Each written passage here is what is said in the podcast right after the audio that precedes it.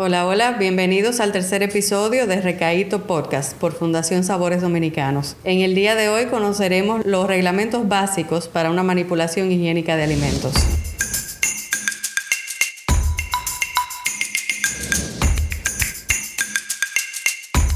En Recaíto, Antología Culinaria, hablamos de la gastronomía dominicana, de sus orígenes y sabores, como también de los mitos y ocurrencias que se dan en nuestra cocina. Si de algo estamos seguros es que aquí se come bueno.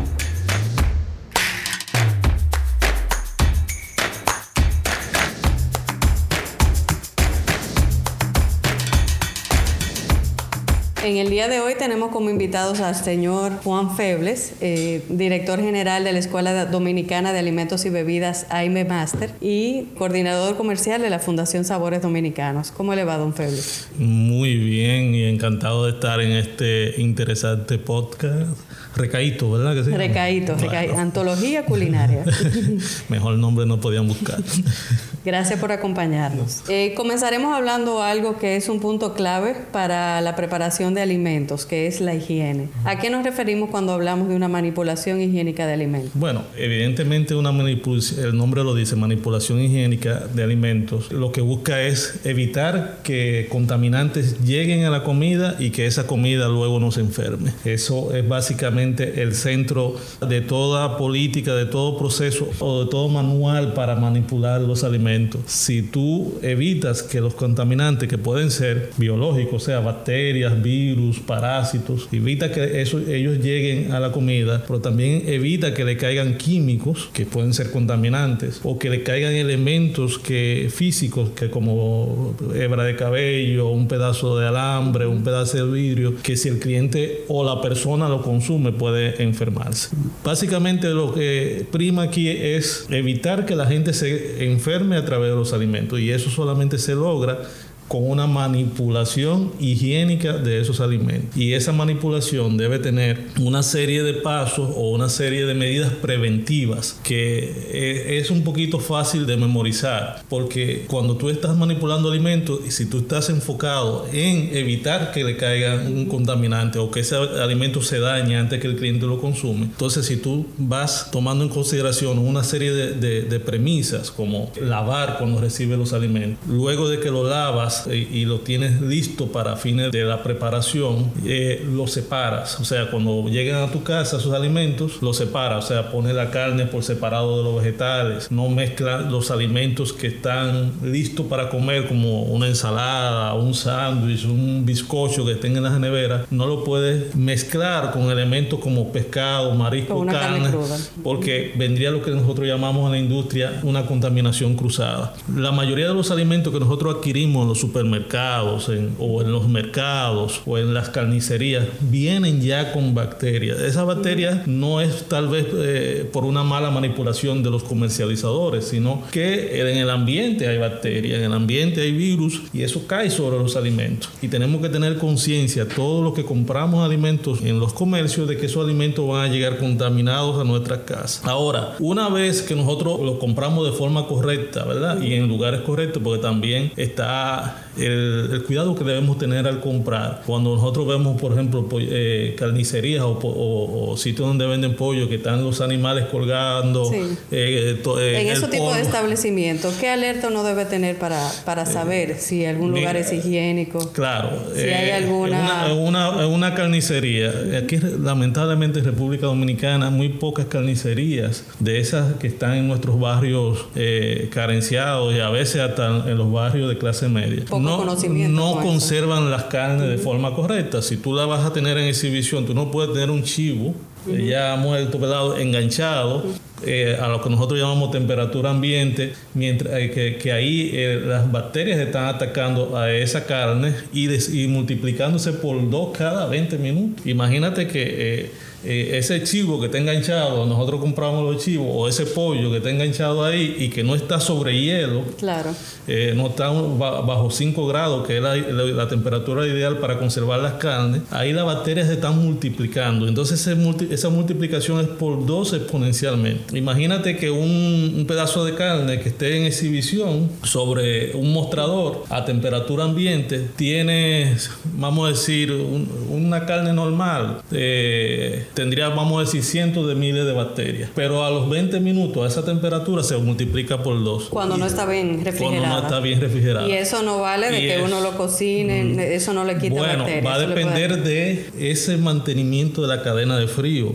porque esa carne llegan y la congelan y, se mantiene Exactamente. La Mientras esté fría sobre bajo 5 grados, la bacteria no se multiplica. O sea, cuando está en el congelador. Bajo 5 grados. Bajo, cuando está en el congelador, que está bajo, muy por debajo de 0 grados, la bacteria lo que hacen es que se duermen. No se multiplican, pero tampoco mueren. Pero ¿qué pasa? El congelador para el crecimiento bacteriano. Entonces, una vez lo sacamos del congelador y lo ponemos de congelar, esas bacterias se empiezan a despertar. Y entonces cuando llega a una temperatura que está por encima de los 5 grados centígrados y por debajo de los 55, de los 55 grados centígrados, o sea, entre esas dos temperaturas, 5 y 55, ellas se están multiplicando de forma eh, exponencial y rápidamente. Entonces, lo ideal en nuestra casa es que cuando sacamos un alimento del congelador, prepararlo rápidamente. ¿Qué es lo que nosotros llamamos preparar en la industria? Es cuando tenemos que un pollo cortarlo en piezas, eso tratar de que eso se haga lo más rápidamente y si no lo vamos a cocinar de una vez lo ponemos en no necesariamente en el congelador en el refrigerador entonces que se mantenga que se mantenga una temperatura que aunque las bacterias siguen creciendo pero mucho más lento mucho más lento entonces lo mantenemos ahí hasta que lo vayamos a cocinar. Eh, importante también el modo que descongelamos. Generalmente en nuestra casa sacamos vamos a decir una pierna, una pierna de cerdo o un pollo congelado o un pavo congelado lo sacamos y lo ponemos en el fregadero ahí que se descongele que por bote agua y se llene. Entonces, ¿qué pasa? Eso es un error, es una forma incorrecta de congelar, porque por más rápido que sea que se descongela va a tomar horas en descongelarse y en esas horas ese producto está desarrollando bacterias. ¿Y cuál es el método recomendable? El método más ideal, hay cuatro métodos para descongelar, pero en el caso de esas piezas grandes lo que se recomienda es que se saque del congelador con un día de antelación y se ponga en el refrigerador. Okay. mientras está en el refrigerador... Que, lo haga más lento, porque yo he oído también que dicen póngalo debajo del agua a que se, se descongele más rápido. es otra forma pero esta agua es sucia. Exactamente. Eso puede alterar. otra, forma, que se acepta en otros países es que se descongele bajo un chorro de agua, pero lo que dicen agua potable. Un chorro de agua potable. No, la de aquí del fregadero. No necesariamente un agua que, bueno, yo no quiero hablar mal del agua del acueducto dominicano, pero eh, sabemos que no, no nos la tomamos y es por alguna razón, ¿verdad? Entonces, si el agua no es potable, lo que va a hacer es que va a contaminar el pollo. Generalmente, si vamos a decir, si es un agua que no ha sido procesada, que es un agua de pozo, que muchas de nuestras casas tienen eh, agua de pozo y esa agua de pozo está contaminada, vamos a decir, por, por, ese fecales, que generalmente eso es una realidad en mucho de nuestra provincia. Entonces, el agua que utilizamos para descongelar el pollo está contaminando el pollo también. Pero el pollo está en lo que nosotros llamamos la zona de peligro, que ya dijimos que es entre 5 y 55, ¿verdad? Y también sigue desarrollando bacterias. Y si esa agua, eh, la otra cosa que dicen cuando descongelen con un chorro de agua, que el agua debe correr, o sea, que no debe acumularse. Muchas veces nosotros lo que hacemos es que ponemos en una ponchera, en una ponchera con agua y la dejamos con esa agua estancada, lo que hacen lo que le estamos creando una piscina, porque a la bacteria le encanta la humedad, le encanta el agua, y si esa agua está a una temperatura agradable, ellas siguen multiplicándose y multiplicándose y siguen contaminándose. En el caso de preparar esas carnes luego de, ese procedimiento, que yo sé que muchos de nosotros lo hemos hecho, ¿cuáles serían los riesgos en nuestra salud de, utilizarlo igual? Mira, el riesgo está en que la cocción no sea la suficiente para matar todas las bacterias que se desarrollaron en ese proceso de compra, almacenamiento y luego descongelamiento del producto. Ahora, si cuando lo estamos preparando y cuando lo estamos cocinando se le da la temperatura suficiente, ¿Qué temperatura es suficiente para matar la mayoría de las bacterias? Generalmente dicen que por encima de 75 grados, a esa temperatura constante, por lo menos 30 segundos después de que se logre esa temperatura. En República Dominicana, por suerte, nosotros no estamos, eh, como dicen eh, la mayoría, con enfermedades de origen alimenticia, porque en República Dominicana las principales carnes se sobrecocinan. Okay. Eh, los guisos de pollo, los guisos de res, ustedes ven que le dan temperatura que hierve, le echamos agua, lo volvemos a hervir, esos guisos, y, los, y, los, y la parte horneada también casi siempre está por encima de los 90 grados. Eso garantiza que mayor parte de, los, de la bacteria mueran con la cocción. Ahora, ¿dónde está el problema? Es que hayamos desarrollado tantas bacterias en el proceso de, la manipulación de los alimentos que no sea suficiente eh, para matar eh, la, mayoría de la bacteria, porque con la cocción no mueren toda la bacteria. Eso es importante siempre saberlo. Con la cocción mueren la mayoría y, y mueren la cantidad suficiente como para que la que queden no sean suficientes para enfermarnos. Entonces la cocción aquí es muy importante. Que por eso también tenemos que tener mucho cuidado. Si vamos a, a un establecimiento, no sabemos cómo decongelaron la carne, cómo la manipularon popular. Uhum, uhum. Y hay que ver el modo de, cocción en que uno se lo come. Claro que sí, claro que sí. Eh, muchos de, personas que eh, aprecian, por ejemplo, una buena carne, a veces la sobrecocción eh, hace que esa carne pierda calidad, pierda sabor, pierda textura, se ponga dura.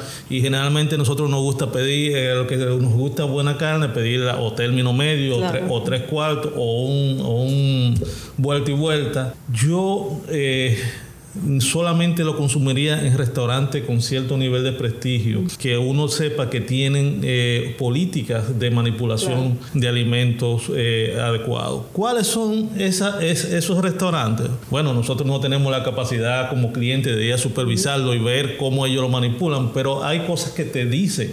Eh, si tú vas a un restaurante y tú ves que el ambiente está limpio, eso te va dando una buena espina. Es un indicador. Entras a los baños, también los baños están de forma de forma correcta. Si tienen una cocina eh, panorámica que tú puedes ver la cocina, también es un indicativo de que no tienen miedo de que se vean los procesos. Si tú vas a ese restaurante y es un restaurante que tiene tradición, dice, oye, los restaurantes con tradición, eh, los restaurantes malos que no manipulan los alimentos de forma correcta, cierran a los tres años, porque el boca a boca te cierra. de boca a boca se cierra. Por un restaurante que tiene ya más de cinco años, te debe dar también una y una, buena espina de que hay cosas que están haciendo bien. Porque si no, los mismos empleados te delatan. Dice, ah, no, es un desastre. Ahí eso, la, la, carne y todo eso, todos los procesos, ahí no se cumple con nada. Pero sin embargo, aquellos restaurantes que tienen todo un tiempo, toda una tradición, es ya, es como una carta de presentación de que puedo ir a ese restaurante tranquilo porque sabemos que ya tienen el know-how, tienen, tienen, tienen, eh, tienen personal calificado que seguro mantiene mantiene los estándares de calidad. Sin embargo, eh, usted como consumidor siempre debe observar, Hay que estar pendiente. Eh, observar que eh, lo que le traen a la mesa, eh, hay, hay elementos que no tienen que ver con la manipulación de los alimentos en la cocina, sino eh, a veces... Los vasos, los cubiertos y todo eso. Exactamente, si las copas están, tú la ves que, están, que no tienen manchas de dedos o de labios, eso es un indicativo de que tienen buenos equipos para higienizar los utensilios. Si tú ves que el camarero que te trae los, la comida tiene sus manos limpias y las uñas recortadas y no tiene los dedos metidos tocando tus alimentos, eso también es un indicio de que hay una política de servicio higiénica. Eh, otras cosas que tú como cliente puedes observar eh, es también la, parte del, del, olor del establecimiento. Un, establecimiento que no es higiénico no huele, no huele de forma agradable. Se nota. no huele de forma agradable.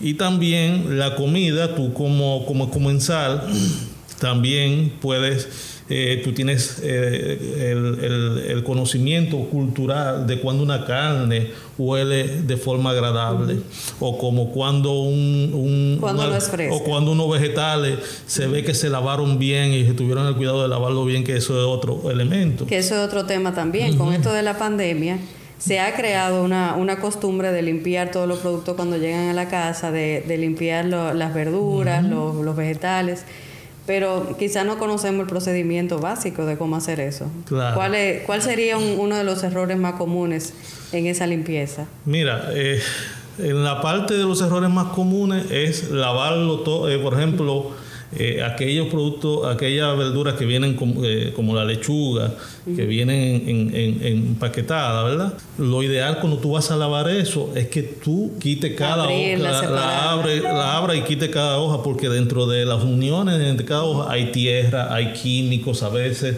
eh, y eso hay que eh, quitarlo, lavarlo y, eh, y, claro, no solamente lavarlo, hay que desinfectarlo. para eso generalmente lo que lo hacen en los complejos hoteleros, en las cocinas industriales o en los restaurantes utilizan lo que nosotros llamamos químicos que son viables para el consumo humano. se utiliza, puede utilizar cloro, generalmente se recomienda varias gotas, va a depender de, la, de con agua oxigenada. Eh, exactamente, se puede utilizar agua oxigenada, pero los químicos, el cloro y el yodo son los más utilizados en la industria, eh, son permitidos. Ahora, ¿qué cantidad? Generalmente estos químicos indican, eh, porque va a depender del nivel de, de, fortaleza de ese químico, porque no todos vienen con el, nivel, el mismo nivel de concentración. Por tanto, algunos dicen tres gotas o algunos dicen cinco gotas. Porque demasiado puede afectar la salud también. Pero exactamente, porque no puede. Y el producto. Y, y, esas, y esas tres o cuatro o cinco gotas que le vas a echar dependiendo de la concentración de ese cloro, va a depender también de la cantidad de agua a la que tú se lo vas a echar. Eso es importante, que no se lo eche directo al producto. Tiene que echárselo primero al agua, diluirlo, dejarlo un tiempo y después entrar el producto. El agua sola y luego se le Exacto, y después, y que se disuelva bien. Que se disuelva bien y hay que dejarlo algunos segundos para que se unifique y que mate toda la bacteria que tiene el agua. Entonces ya luego se le, se le agrega a, los vegetales. Eh, mucha gente por cultura lava algunas carnes con naranja y todas esas cosas. Yo no tengo problema con esa parte, pero eso a nivel de la industria de alimentos no se hace porque hace que pierda calidad, aporta sabores que no, desean, pero la gente que lo hace parece que le gusta ese sabor y eso no tiene nada de malo. Eh, nada de malo. Los ácidos, a las bacterias no les gustan los ácidos. Por eso ustedes van a ver que... Así que eso de echar un limón a, la, pechuga, no tiene nada de malo. aporta sabor y tal vez pueda ayudar a matar alguna bacteria. No va a matar toda la bacteria. no es suficiente para la No va a ser lo suficiente. Pero hay cuestiones de la cultura general del pueblo que se utilizan desde, la, colonización. Por ejemplo, el salar carnes eh, en, pueblos donde no hay nevera es una forma de conservación de los alimentos porque la sal saca el agua de la carne, la deshidrata, las bacterias para vivir necesitan agua, entonces al deshidratarla pues estamos conservando, eso es una forma de conservación que viene de los españoles, eh, entonces otra forma es de, como las bacterias no les gustan lo, ácido, pues el vinagre es un elemento que se utiliza nosotros creemos que lo utilizamos como condimento. Sí, es un condimento, pero realmente es, una ayuda también a matar parte de la bacteria. incluso yo he visto muchas personas que luego de fregar le echan un agua de vinagre. Sí, porque el vinagre, ayuda es eh, ayuda a matar la bacteria. No es suficiente. Es importante que decirle no, porque no lo lave tanto, porque le vamos a echar vinagre a, es un complemento. Es ayuda, ayuda, porque la bacteria mata parte de la bacteria, pero hay bacterias que son sumamente resistentes, que aguantan hasta por encima de 100 grados del calor, aguantan algunos químicos que a nivel de la industria alimentos le llamamos superbacterias. Que en ese caso se, se combate con qué? No, esas superbacterias van a sobrevivir no importa lo que hagamos. Lo que pasa es que tenemos que tratar es que sean lo menos posible en nuestra comida. Y esas superbacterias sí las tenemos que tomar en consideración a un paso que es donde están la mayoría de las enfermedades de tipo eh, alimenticia o alimentarias, es en el recalentamiento. Cuando nosotros cocinamos algo, matamos la mayor parte de la bacteria, ¿verdad? Pero como yo le dije que sobreviven algunas, esas que sobreviven, cuando esa comida se enfría, dependiendo de cómo la enfriemos, a veces se enfría a temperatura ambiente durante horas, la dejamos arriba de la estufa y eso empieza a enfriarse. y, después cuando nos recordamos lo metemos en la nevera. Mientras estuvo ahí encima de la estufa, no en llamas, sino con la estufa apagada, esas superbacterias empiezan a multiplicarse por dos. Pero no son las mismas bacterias que nosotros matamos, son bacterias ya que resistieron altas temperaturas. Sus hijos van a ser como ellos, van a ser super bacterias también. Entonces, cuando la metemos en la nevera, como la metimos en la nevera, creemos que se paró y en la nevera en el refrigerador, queremos diferenciar refrigerador y congelador. En el refrigerador es donde nosotros ponemos generalmente el agua y algunos vegetales. Y ahí esa, ese refrigerador se mantiene uno abriéndolo para tomar agua, buscar cosas. La temperatura generalmente de un refrigerador que abrimos poco está como en 7 grados. O sea que está por encima de los famosos 5 grados. Entonces las bacterias se reproducen, siguen reproduciendo en nuestra nevera. Ahora, cuando lo sacamos de ahí para comérnoslo de nuevo, ahí es que está el problema, porque cuando lo llevamos a la estufa para recalentarlo, no le damos el tiempo ni la temperatura suficiente para matar todas las superbacterias que están en ese plato. Y la mayoría de los brotes que ustedes ven, que ah, no, que en un hotel se enfermaron 15 personas, que, en una casa se comieron tal plato y, cuatro eh, estaban malos que tuvieron, generalmente están ligados a comidas recalentadas. No necesariamente el plato principal, a veces la comida recalentada puede ser un relleno de un pollo que se agarró, una cosa puede ser un, o, un pollo que agarramos y lo mezclamos con mayonesa y lo pusimos como parte de un sándwich. Entonces, eh, eh, ese pollo, y generalmente lo hacemos con un pollo frío, que no lo calentamos de nuevo. Usualmente se recalienta ya en otra forma. Entonces, eh, y la comida recalentada también es muy peligrosa. es por eso.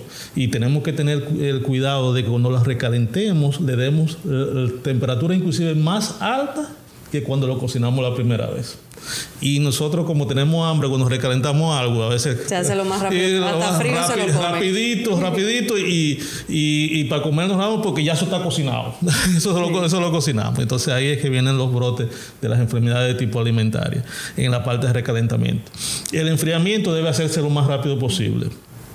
Generalmente en nuestra industria, cuando se cocina algo, se ponen, se pueden enfriar rápidamente para que no desarrollen mucha batería porque va, eh, el proceso de enfriamiento siempre va a tomarse su tiempo y generalmente Pero eso es enfriamiento no necesariamente congelado, solo No, no, el enfriamiento después que cocinamos algo Vamos a decir que usted cocinó un sancocho y hizo demasiado. que baje la temperatura. Demasiado sancocho. Entonces, generalmente en un restaurante lo que hacen es que hacen un baño, un baño de María invertido. O sea, ponen agua con hielo.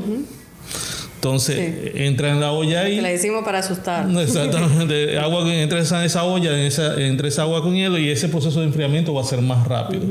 Eh, otra forma de enfriarlo rápidamente es dividirlo en porciones más pequeñas. O sea, no, en vez de tener esa olla, dejarlo enfriar, que va a tomarse más de 6 horas enfriarse eh, o llegar a una temperatura segura, lo que le dividimos en, dos o tres ollas más pequeñas y la temperatura va, va a bajar más rápido. En, en, en carnes, en piezas de carne muy grandes, lo que hacemos es que la cortamos en pedazos más pequeños, se enfría más rápido. La idea es que se enfríe en menos de dos horas y lo llevemos a un, un espacio, a una temperatura segura, que va a ser un refrigerador que es segura, entre comillas, porque si dura más de cuatro días, una carne que dura más de cuatro días en un refrigerador, posiblemente cuando usted la vaya a buscar esté dañada. Ahora en el congelador no hay problema, en el congelador se para todo. Ahora quiero eh, eh, dejar bien claro la diferencia entre las bacterias y las bacterias y los parásitos. Los parásitos, que algunos, algunas carnes, algunos alimentos eh, vienen, vienen con ellos, en la congelación los parásitos mueren.